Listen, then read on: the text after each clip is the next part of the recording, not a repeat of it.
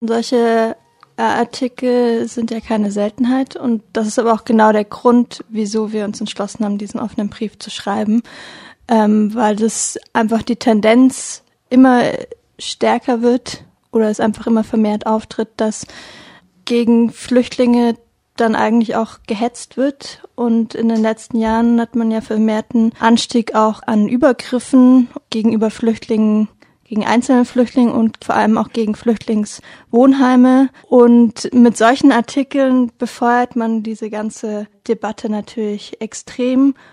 Und man hat auch in den Kommentaren von der BZ gesehen, dass dann eben genau solche rassistischen Äußerungen gegenüber Flüchtlingen getätigt werden. Und das ist dann auch tatsächlich die Frage, wer die Verantwortung übernimmt, wenn mit solchen Artikeln dann auch wirklich Übergriffe stattfinden. Und das war eben auch eine Frage von uns in diesem offenen Brief. Also wenn man schon so total unüberlegte Vermutungen und Generalisierungen in den Raum wirft, wer übernimmt dann später die Verantwortung, wenn das wirklich dann in nicht nur rassistischen Äußerungen, sondern auch in rassistischen Gewalttaten endet? Du hast jetzt gesagt, das waren unfundierte Vermutungen und Generalisierungen. Du hast am Anfang von Hetze gesprochen. Nun spricht ja auch die Polizei davon, zum Beispiel in einer Pressemitteilung vom Mittwoch, dass es Tatverdächtige aus dem nordafrikanischen Raum gäbe, junge Männer, die verdächtigt werden, an verschiedenen Eigentumsdelikten in der letzten Zeit in Freiburg beteiligt zu sein. Ist das dann nicht einfach ein Tatsachenbericht in der Badischen Zeitung oder wo seht ihr da die Hetze? Also erstmal, es geht um Tatverdächtige. Während den ganzen Jahren von den NSU-Anschlägen gab es viele Tatverdächtige, die in dem sogenannten migrantischen Milieu gesucht wurden und letztendlich waren es Nazis. Also muss man auch die Polizeiarbeit einfach sehr extrem kritisch sehen. Und die andere Sache ist, wieso werden bei bestimmten Menschen spielt plötzlich die Herkunft eine Rolle. Wenn Jugendliche, deutsche Jugendliche, deutsche weiße Jugendliche hier Straftaten in Freiburg begehen, dann heißt es einfach nur, Jugendliche haben Straftaten begangen. Wieso spielt jetzt plötzlich der vermeintliche Hintergrund, ein Flüchtling zu sein oder aus einem nordafrikanischen Land zu sein, eine Rolle?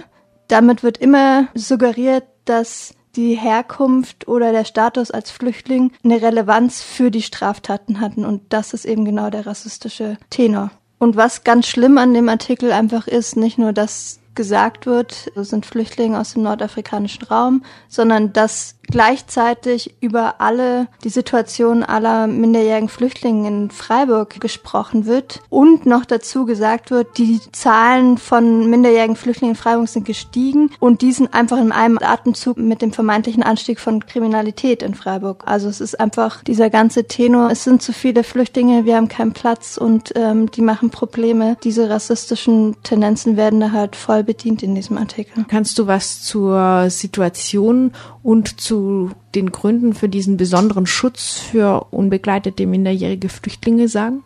Also erstmal ist es so, dass dieser besondere Schutz äh, vom Staat auch nicht einfach so gegeben worden ist. Dafür haben Interessensverbände lange Zeit gekämpft und kämpfen immer noch weiter dafür, dass die UN-Kinderrechtskonvention, dass die eben auch für Flüchtlingskinder gilt. Und klar, es gibt bestimmte Sonderregelungen für minderjährige Flüchtlinge, aber die allgemeine Handhabe, da kann ich nicht von einem besonderen Schutz reden, wenn minderjährige Flüchtlinge erstmal hier ähm, einem sehr unschönen Verfahren von einer, einer Altersfeststellung, die wissenschaftlich absolut kein Hand und Fuß hat, wie man überhaupt das Alter von jemandem auf das Jahr genau bestätigen kann. Das sind sehr demütigende Untersuchungen, die diese minderjährigen Flüchtlinge über sich ergehen lassen wollen. Sie werden eben genau von Anfang an unter den Generalverdacht gestellt, sie würden lügen und das jetzt als besonderen Schutz zu sehen. Klar, sie können in Jugendhilfeeinrichtungen wohnen und müssen nicht in Flüchtlingswohnheimen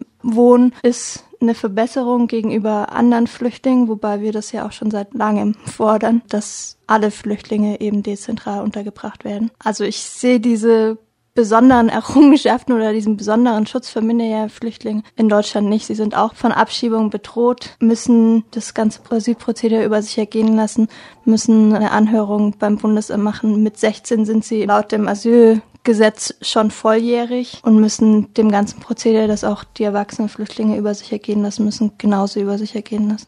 Habt ihr über dieses Thema direkt mit dem Redakteur des Artikels, mit Joachim Röderer, gesprochen? Also es war so, dass er vor dem Erscheinen des Artikels bei Saga angerufen hat mit der, würde ich mal sagen, scheinheiligen Behauptung, er würde gerne etwas wissen zur Situation von unbegleiteten minderjährigen Flüchtlingen. Wir haben gegenüber ihm uns dazu aber nicht geäußert und wir finden es auch wichtig, dass wir nicht als Referenz in dieser ganzen Debatte noch instrumentalisiert werden. Was für eine Reaktion erwartet ihr euch oder wünscht ihr euch von der Badischen Zeitung auf euren offenen Brief? Wir haben jetzt keine großen Erwartungen, dass sich dadurch was ändert. Das ist nicht der erste und wird bestimmt auch nicht der letzte Artikel in der BZ sein, der solche rassistischen Äußerungen in sich trägt. Wir fanden es trotzdem wichtig, dass man in der Öffentlichkeit dazu Stellung bezieht und sagt, okay, das ist rassistisch, das befeuert diese rassistische Hetze gegen Flüchtlinge und wenigstens eine kleine Gegenstimme dazu in der Öffentlichkeit bietet.